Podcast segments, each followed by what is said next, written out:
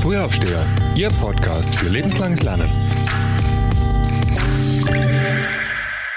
Guten Morgen und herzlich willkommen zum Podcast der Gesellschaft für lebenslanges Lernen. Ich freue mich heute im Gespräch Rebecca Leins bei mir zu haben. Wir unterhalten uns heute über Lernen. Was ist das überhaupt? Und natürlich lebenslanges Lernen allgemein. Ja, vielen Dank, Thomas. Ich freue mich auch hier zu sein. Wir haben uns im Vorlauf von dem Podcast so ein bisschen unterhalten über interessante und spannende Themen zum Thema Lernen und wie man ja lang oder wie man sein Leben lang lernen kann oder was so ein bisschen wichtige Themen sind, wenn man sich über modernes Lernen unterhält.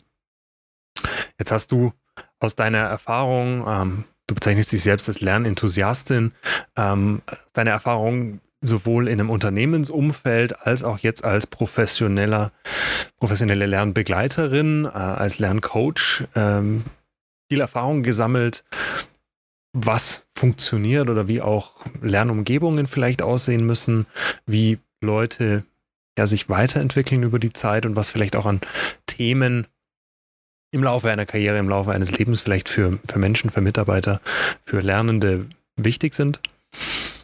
Bevor wir da in die höheren Wein einsteigen, würde ich gerne ganz einfach und ganz vielleicht, zumindest die Frage klingt trivial, anfangen.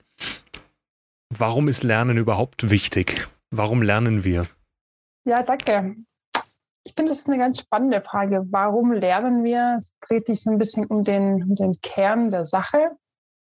Und aus meiner Perspektive gibt es da mehrere Aspekte, die das beeinflussen. Ich glaube, das eine ist diese intrinsische Motivation. Also ich möchte mich weiterbilden, ich, hab, ich entdecke ein neues Gebiet, da kenne ich mich noch nicht aus, ich will mich da rein denken, ich will was, diesen Entdeckergeist, den man auch so bei Kindern sieht, einfach so ein bisschen ausleben und mich vielleicht auch reinfuchsen. Ich glaube, das ist das eine, warum wir lernen, also aus so einer natürlichen Neugierde. Das andere ist natürlich, weil wir teilhaben wollen. Also sind vielleicht in dem Biergartengespräch, wir schnappen Themen auf und merken, oh, da kann ich gar nicht so richtig mitreden. Und möchte dann entweder im Gespräch direkt nachfragen, hey, um was geht es eigentlich? Könnt ihr mich mal abholen? Oder einfach im Anschluss nochmal tiefer reingehen. Und ich glaube, warum wir auch lernen, ist, weil wir immer wieder vor großen und kleinen Problemen gestellt werden. Und wir versuchen, die zu lösen. Das ist eigentlich immer ein Lernprozess.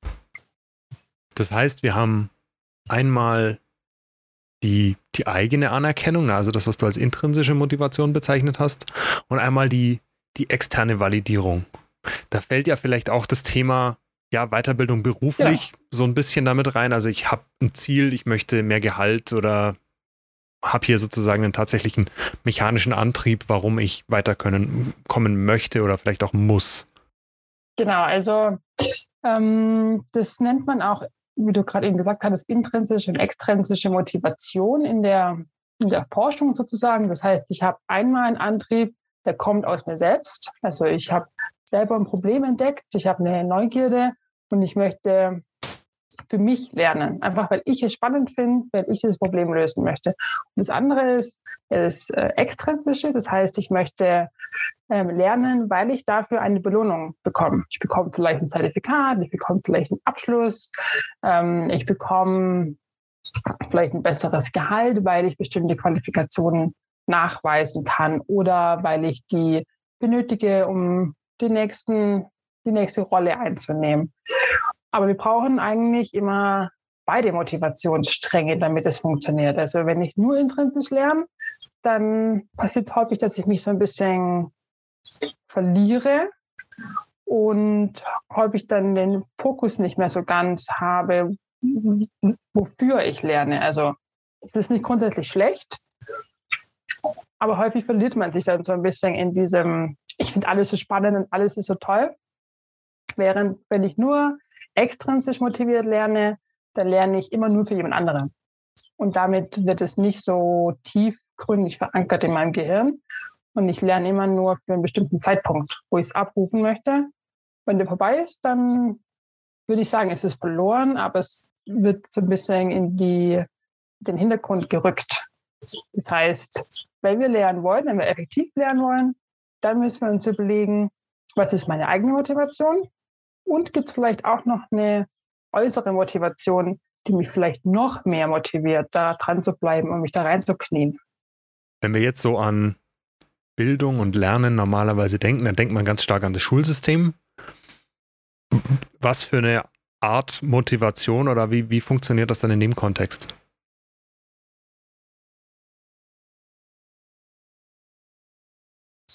Ja, das, vor allen Dingen das deutsche Schulsystem, würde ich sagen, ist da, hat wenig Reformationen erlebt.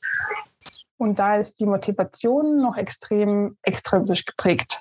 Vielleicht nicht grundsätzlich in allen Schularten und Formen. Da gibt es natürlich auch Ausnahmen. Das hängt auch von der Lehrpersönlichkeit ab.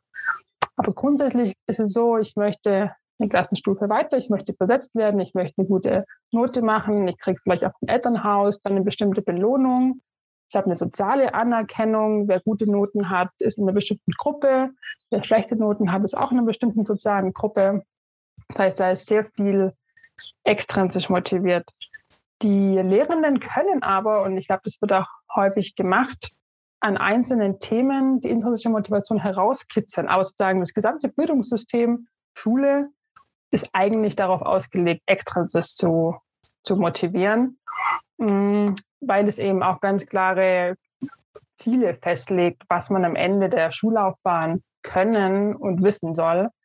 Und es damit eben sehr gut lenkbar ist, während, was ich vorhin meinte, mit der intrinsischen Motivation man sich häufig so ein bisschen verliert, weil man viel, viel mehr sich selbst strukturieren muss und sich selber auch organisieren muss, damit die die Motivation dann in die richtigen Bahnen gelenkt werden und ich mich da eben nicht komplett verlaufe. Ist denn intrinsische Motivation automatisch gegeben und bleibt die ein Leben lang oder ist das was, was man lernen kann oder was auch verloren gehen kann? Auch ein sehr spannendes Thema. Tatsächlich gibt es extrem viel Forschung dazu. Grundsätzlich ist es so, jeder hat beide Arten der Motivation, kann sie nutzen ähm, und kann daraus einen Vorteil ziehen. Es hängt so ein bisschen von deiner Persönlichkeit ab, wie bewusst du auch lernst, ähm, mit, was du für Ziele hast mit deinem Lernen. Also ist es eben für eine Anerkennung oder ist es, weil du eine bestimmte Neugierde, ein Problem lösen möchtest? Aber es kann jeder auch wieder herauskitzeln. Also wir sehen das ganz gut, ähm, zum Beispiel bei Kindergartenkindern, die einfach lernen, ohne dass die das jetzt formalisieren. Also die setzen sich nicht hin, schlagen ein Buch auf und sagen, jetzt gucke ich mir hier mal Bilder A bis C an, sondern die sagen halt, warum fliegt denn der Vogel? Und schaffen sich selber ein Problem, versuchen dann mit Hilfe von ErzieherInnen oder Büchern oder ihrer Umwelt sozusagen dieses Problem zu lösen. Das heißt, vor allen Dingen Kinder lernen hauptsächlich intrinsisch. In der Schullaufbahn wird einem dann dieses extrinsische Motivationskonstrukt quasi auf, auferlegt. Aber es darf sich ruhig die Waage halten. Und wenn man dann erwachsen ist, so nach der Ausbildung oder dem Studium, dann liegt es an jedem Einzelnen, wieder herauszufinden, wie möchte ich lernen. Ja, also ich zum Beispiel war ein extrem schlechter Lerner. Also in der Schule ist viel mir unglaublich schwer zu lernen. Also wenn andere für den Vokabeltest zwei Tage vorher sich diese zwei Seiten durchgelesen haben und dann ihre Eins geschrieben haben, saß ich da schon drei Wochen. Und es war unglaublich frustrierend. Ja, also ich würde sagen, ich bin jetzt nicht auf den Kopf gefallen, aber dieses, der Lernprozess A heißt B war für mich extrem anstrengend in, in der Schule. Und ich glaube, es lag daran, weil ich für mich nicht, nicht rausgefunden habe, wie ich lerne und warum ich lerne. Also warum muss ich denn jetzt wissen, wie die englischen Farben heißen? Ich konnte sie nicht anwenden. Ich hatte keinen Kontext, ich hatte keine Relevanz. Ich hatte also nur eine extrinsische Motivation.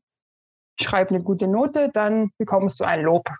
Das heißt, es war für mich persönlich schwierig. Und ich habe irgendwann erkannt, dass es eigentlich so gar nicht sein muss.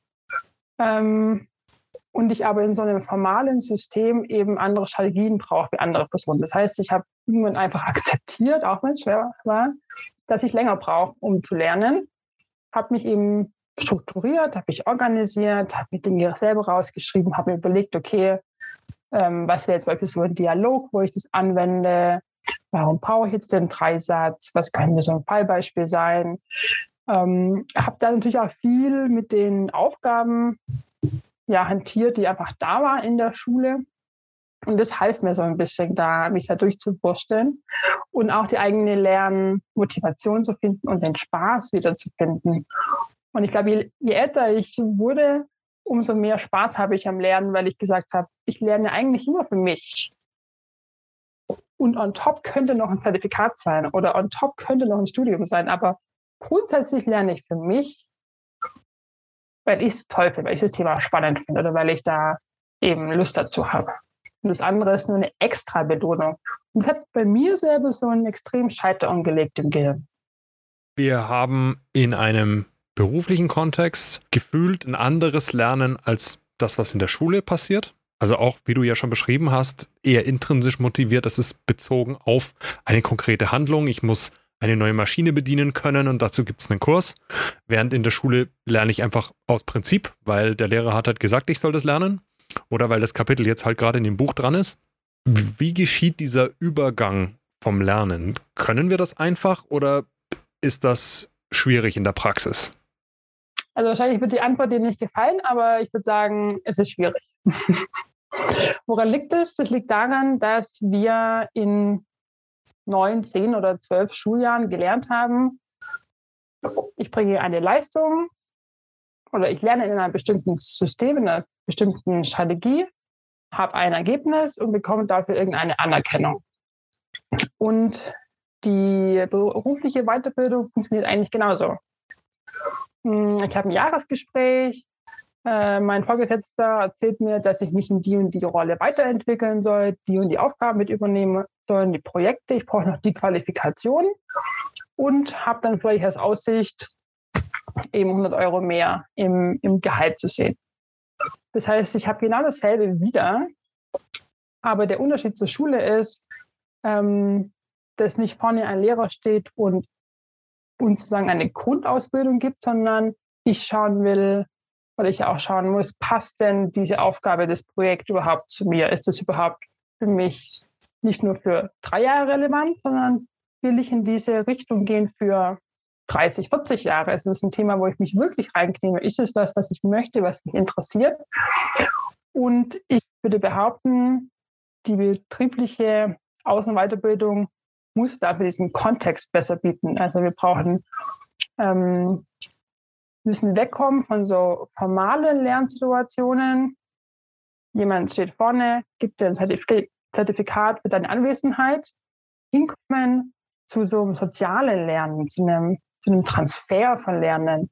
Denn dann erkenne ich meine eigene Motivation.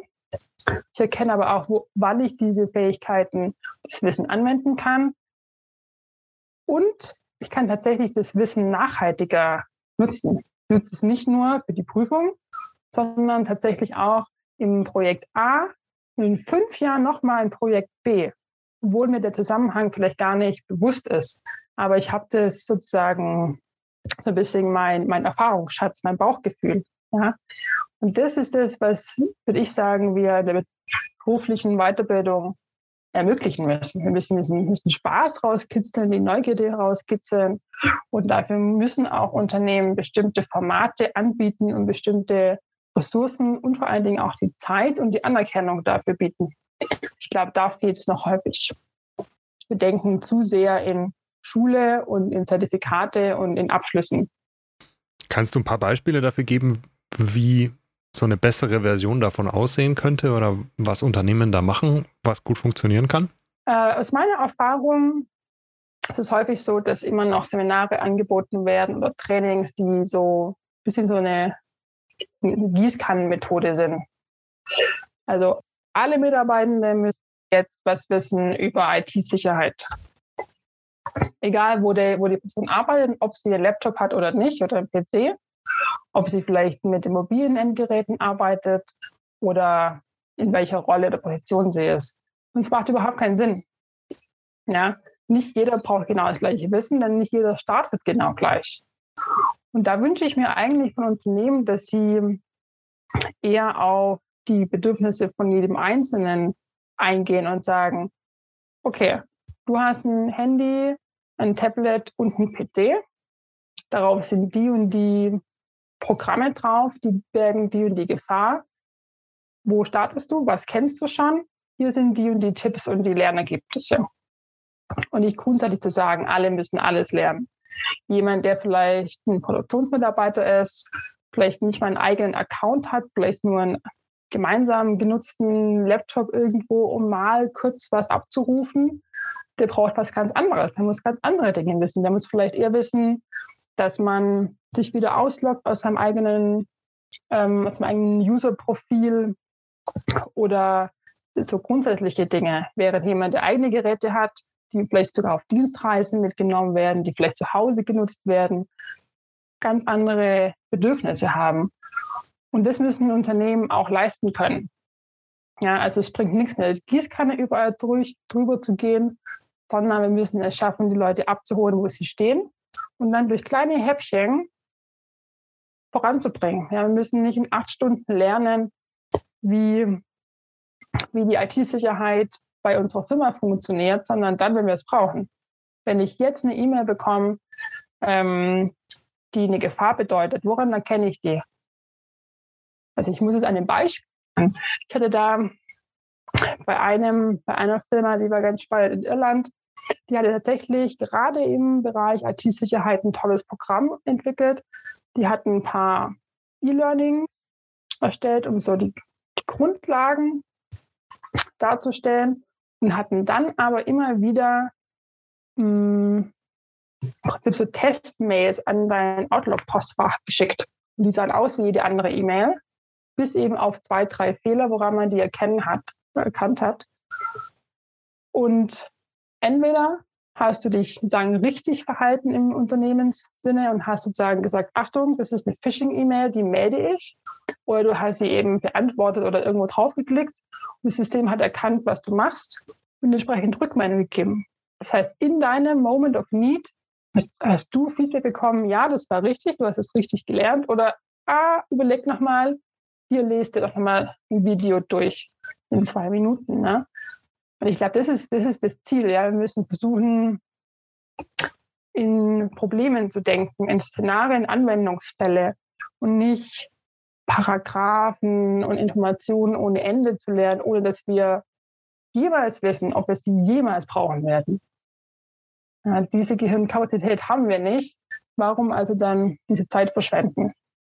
Wie gehen wir denn jetzt damit um, dass wir dieses Wissen bewerten oder dass wir nachweisen oder dass wir dann wissen, wer kann denn jetzt dann was, wen kann ich für welchen Zweck einsetzen vielleicht, wer hat eine notwendige Zertifizierung oder notwendiges Training erhalten und bekommen. Wie, wie kann man da dann vorgehen, wenn sich dieses Schema verändert von einem starren Kurs?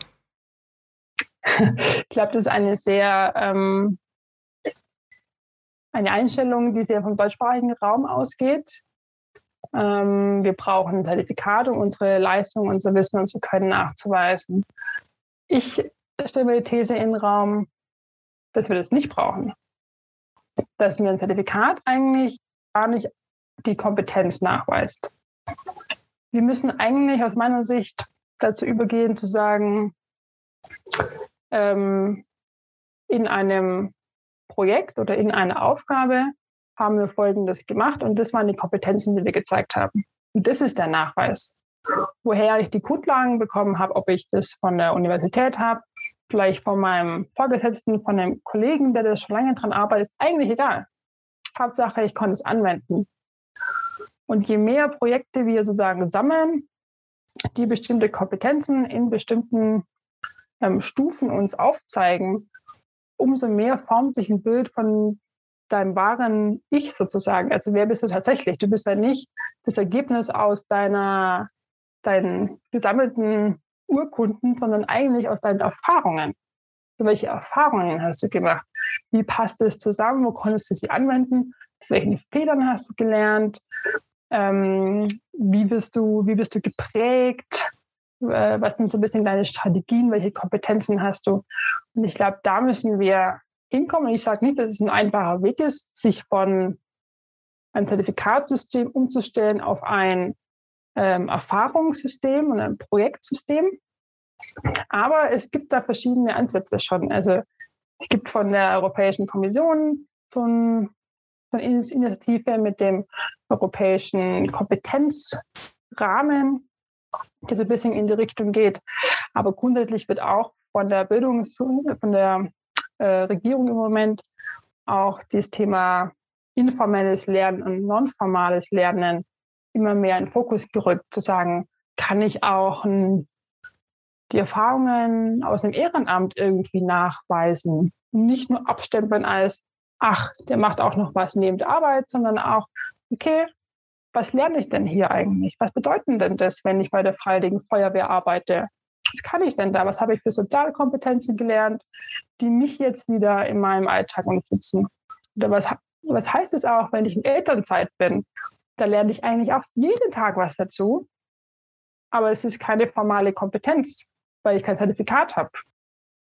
Aber eigentlich ist es total Quatsch. Ja? Also gerade Eltern lernen, glaube ich, jeden Tag, sich zu organisieren, sich zu strukturieren, Kommunikationsstrategien, Diskussionsstrategien, Verhandlungsstrategien. Und es ist auch eigentlich Wahnsinn, dass wir das nicht anerkennen und übertragen in die Berufswelt. Das ist eigentlich sehr schade.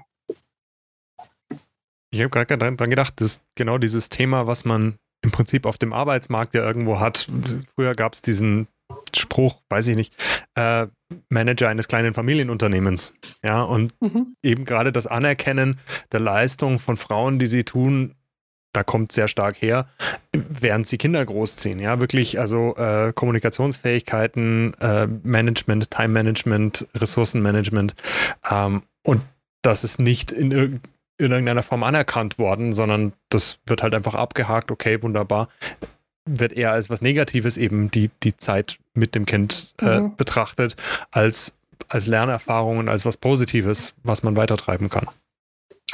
Genau, ich glaube, das bringt uns zu dem Thema nochmal zurück am Anfang, was heißt Lernen? Lernen heißt eben aus meiner Sicht nicht, Kompetenzen nachzuweisen, sondern Lernen ist so ein kompletter, äh, auch komplexer Prozess, der eigentlich auch nie aufhört. Er startet, aber eigentlich hat er nie so einen Endpunkt. Er hat verschiedene Ziele, verschiedene Etappen, aber er hat nie einen Endpunkt, er hört nie auf. Und wir lernen eigentlich immer, manchmal bewusst, manchmal eher so beiläufig, durch Gespräche, durch Erfahrungen. Mm, und deshalb finde ich es auch immer schwierig, Bildung in so ein Raster zu stecken, weil es einfach extrem unterschiedlich ist. Es kommt auf die Persönlichkeiten an. Keiner, ich glaube, es gibt keine Person oder keine zwei Personen, die exakt das Gleiche können. Es gibt es einfach nicht. Jeder kann ein bisschen was anders, ein bisschen was besser, ein bisschen was schlechter. Und es ist genau gut so. Wir müssen, glaube ich, nur herausfinden, wie wir die zukünftigen Qualifikationen oder Erwartungen im Unternehmen mit den eigentlichen Personen besser matchen können, sodass wir die, die Jobs auch ausführen können, die wir in Zukunft brauchen, aber auch jeder Person die Möglichkeit geben, sich weiterzuentwickeln und nicht zu sagen, einmal, einmal eine Ausbildung gemacht, irgendwas gelernt, das bist dann für immer. Ja? Das ist, glaube ich, schon lang obsolet. Aber es muss auch die Motivation geben, dass sich jede Person weiterentwickelt, auch die, die vielleicht noch vor 30 Jahren in so ein Schema reingewachsen sind. Einmal eine Ausbildung als Kfz-Mechaniker, machst du dein Leben lang. Muss aber nicht so sein. Wenn die Person sich weiterentwickeln möchte, dann müssen wir Angebote schaffen, die nicht an irgendwelcher Qualifikation hängt, sondern an der Erfahrung. Womit wir auch wieder beim Thema intrinsische und extrinsische Motivation sind. Der Trick quasi oder die, die, der Ansatz wäre dann, wie kriege ich die Lernmotivation meines Mitarbeiters mit den Zielen des Unternehmens vereint, dass Richtig. die das lernen wollen, was uns weiterhilft. Ein spannender Gedanke, der mir dazu auch noch kam, ist die gesamte Thematik dieser Wahrheit. Ne, du hattest gerade gesagt, es gibt äh, eine Variante, wie man etwas macht. Ähm, und deswegen, oder jemand kann etwas besser und jemand kann etwas schlechter. Und damit ergibt sich ja quasi, so soll es gemacht werden, das ist die 100%-Version und so soll es nicht gemacht werden. Während wir gerade im Innovationsumfeld momentan halt feststellen, dass gerade mit dem Einzug von agilen Arbeiten und Design Thinking Prozessen und so weiter, wir gerade lernen, dass es diese eine Wahrheit eben nicht gibt. Und das heißt, es gibt auch nicht die beste Version, wie man etwas macht, sondern durch das Ausprobieren und durch eben das Verändern von Herangehensweisen kommt man eben auch auf neue Ideen und auf neue Ansätze und auf neue Lösungen, idealerweise eben auch auf bessere Ansätze, aber die muss ich im Zweifel eben auch zulassen. Absolut. Also das mit der Wahrheit ist auch ein spannendes Feld, nennt sich in der Forschung Konstruktivismus. Man geht da davon aus, dass es eigentlich gar keine, dass jeder eine eigene, eine eigene Welt sich konstruiert, eine eigene Wahrheit sich konstruiert. Ähm, und es wurde lange Zeit so ein bisschen belächelt, dieser Ansatz, hat aber mittlerweile sehr viel Resonanz bekommen. Bedeutet also, ähm, ich habe gewisse gesellschaftliche Erwartungen, die man erfüllt, die man nicht erfüllt. Zum Beispiel so ein Schulsystem, da wird erwartet, nach der neunten Klasse kann ich den Dreisatz und ich bin der deutschen Sprache im Schriftlichen und im Mündlichen mächtig. Aber es bedeutet eben nicht, dass Person A und Person B das exakt gleich können. Und das können sie auch gar nicht können, quasi, weil sie andere, ähm, andere Hintergründe haben. Und ich glaube, was du sagst, ist da richtig, dass man auch davon weggehen muss, man sagt, ich möchte ein Verhalten sehen, weil ich diese Erwartung habe von eigentlich sagen, zeig mir, wie du dieses Problem lösen würdest. Ich zeige dir auch, warum ich es anders lösen würde und gemeinsam gehen wir den dritten Weg, der ideal auf dieses Problem passt. Ja? Und da ist so ein bisschen diese Komponente des sozialen Lernens inbegriffen. Also wir lernen extrem viel jederzeit. Wir können aus Büchern lernen, also relativ formal oder aus einem Lehrgang. Und wir lernen eben auch von anderen. Ja. Ähm, bei Kindern sieht man das auch wieder stark. Die lernen viel durch Vorbilder, durch Familie oder Geschwister oder Kindergartenfreunde, Schulfreunde. Aber es hört nicht mit der Schule auf. Wir lernen jeden Tag von anderen. Wie verhalten sich Menschen in Situationen? Warum reagiert die Person so? Ach, die geht hier so und so vor hm, wäre vielleicht auch mal was für mich, könnte ich ja mal ausprobieren. Ohne dass wir jetzt sagen, ich habe da eine, ein Problem, ich suche mir eine Lösung, sondern es passiert einfach in unserem Gehirn. Wir denken die ganze Zeit nach. Also lernen wir auch die ganze Zeit. Verarbeiten Informationen, gucken, wie passt es in meine bisherige Welt? Ja, passt es mit den Informationen, die ich habe, stimmt es mit ein? Oder ist es was Neues und ich muss meine bisherige Theorie wie was funktioniert, anpassen. Und das ist der eigentliche Lernprozess. Also wenn man dann nochmal darauf eingeht, Lernen heißt immer, ich mache einen Abgleich mit dem, was ist, was ich denke, wie es ist, mit dem, was ich gerade erfahren habe. Entweder es passt sich gut an, mache einen kleinen Lernschritt, oder es ist so ein bisschen im Kontrast. Und ich frage mich, warum passt denn das jetzt nicht in meine sozusagen Schublade? und geht dann, näher darauf ein und merkt, ah, meine erste Theorie war vielleicht gar nicht umfangreich genug.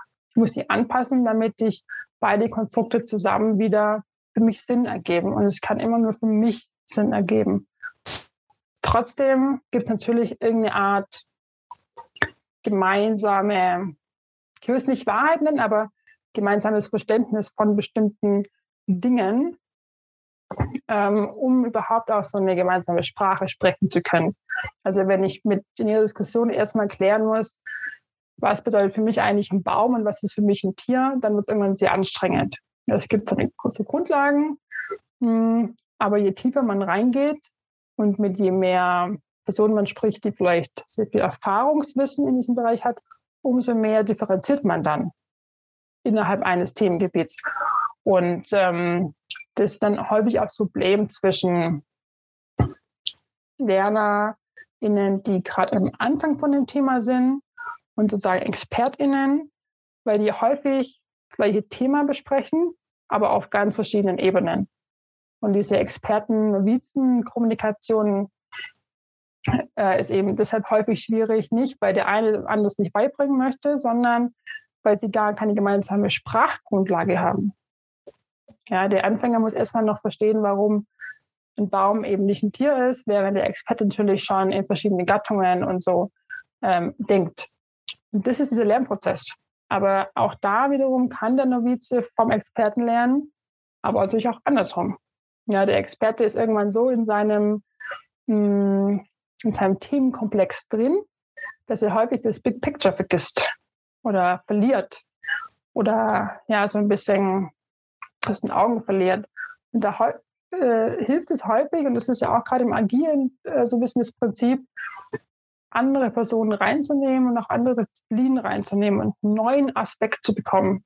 Und eben nicht nur in seinem Silo zu denken, sondern ja, das einfach zu öffnen und voneinander zu lernen. Ich glaube, auch da müssen Firmen Möglichkeiten schaffen zu sozialen Lernräumen. Das, das muss eigentlich auch nicht unbedingt geplant sein. Ich muss jetzt nicht sagen, ich mache eine, jeden Freitag eine halbe Stunde Lernpause für meine Mitarbeiter. Das funktioniert dann nicht. Das ist wieder sehr strukturiert. Das ist dann, ja, da möchte ich eine Erwartung an Mitarbeitende weitergeben. Und wenn sie aber jetzt nichts lernen wollen oder können oder möchten, dann habe ich von, sondern ich muss im Prinzip meinen Mitarbeitenden eine gewisse gewisses Vertrauen entgegenbringen und eine Freiheit entgegenbringen, zu sagen, ähm, du merkst am besten selbst, wann du was lernen möchtest und wann nicht und von wem du es lernen kannst. Hast du einen internen Experten? Lade ihn nochmal zum Mittagessen ein. Verstehst du gerade etwas nicht? Lies es im Handbuch nach. Ähm, ist es eine spannende Diskussion am Nachbarstisch von dem Thema, wo du gerade denkst, huch, das äh, überrascht mich, da war ich noch gar nicht involviert? Geh dazu. Aber diese Freiheiten äh, müssen gegeben sein von den Vorgesetzten und von den Unternehmen, damit tatsächlich ja auch gemeinsam lernen können. Es ist einfach viel einfacher und macht viel mehr Spaß, gemeinsam zu lernen. Das ist jetzt ein richtig schönes Schlusswort. Ich finde das total cool. Ich bedanke mich ganz, ganz herzlich für deinen Einblick, für die Einblicke, die du uns gegeben hast zum Thema Lernen und wie wir lernen und warum wir lernen. Vielen Dank, Thomas. Hat mich sehr gefreut. Vielen herzlichen Dank, dass du heute dabei bist.